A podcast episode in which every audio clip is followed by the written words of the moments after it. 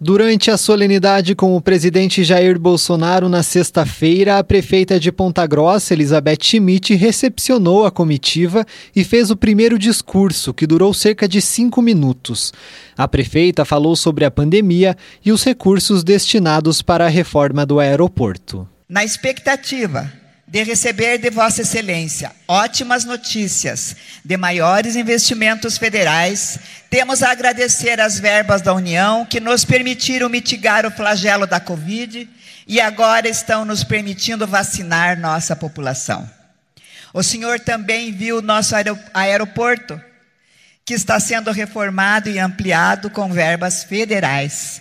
Também é graças aos recursos federais que mantivemos nosso programa de alimentação escolar, saneando as dificuldades geradas pela crise e crescendo mesmo assim.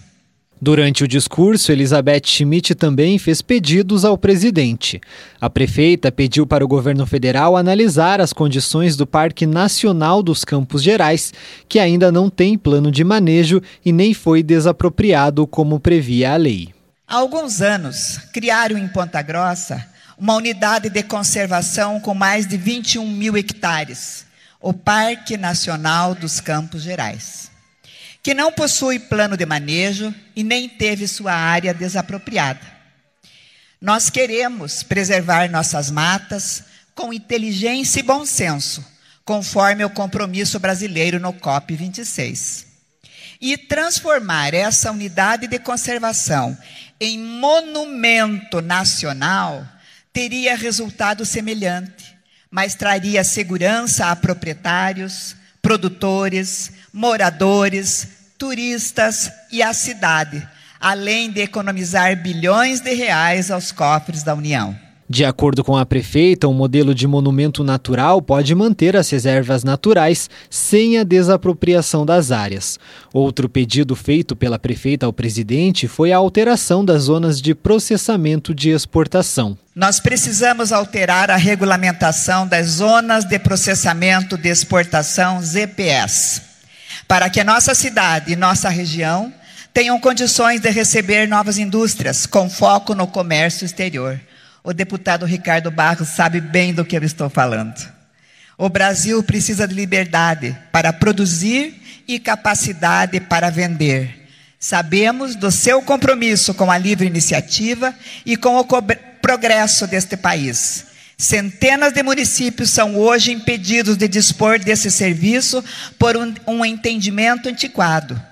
O Senhor tem sensibilidade, visão e todas as condições para dar mais esse apoio ao setor produtivo.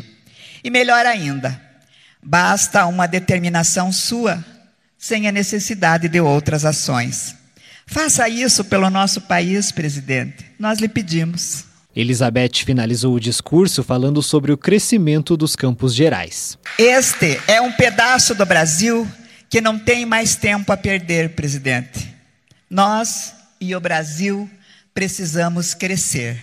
A prefeita Elizabeth Schmidt também entregou uma homenagem ao presidente Jair Bolsonaro.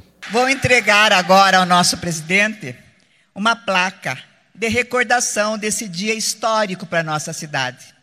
Nessa placa diz o seguinte: aqui tem a taça da Vila Velha e diz assim: Presidente Jair Bolsonaro, símbolo de Ponta Grossa e do Paraná, Vila Velha é também símbolo da resistência, da adaptação e da beleza do sul do Brasil.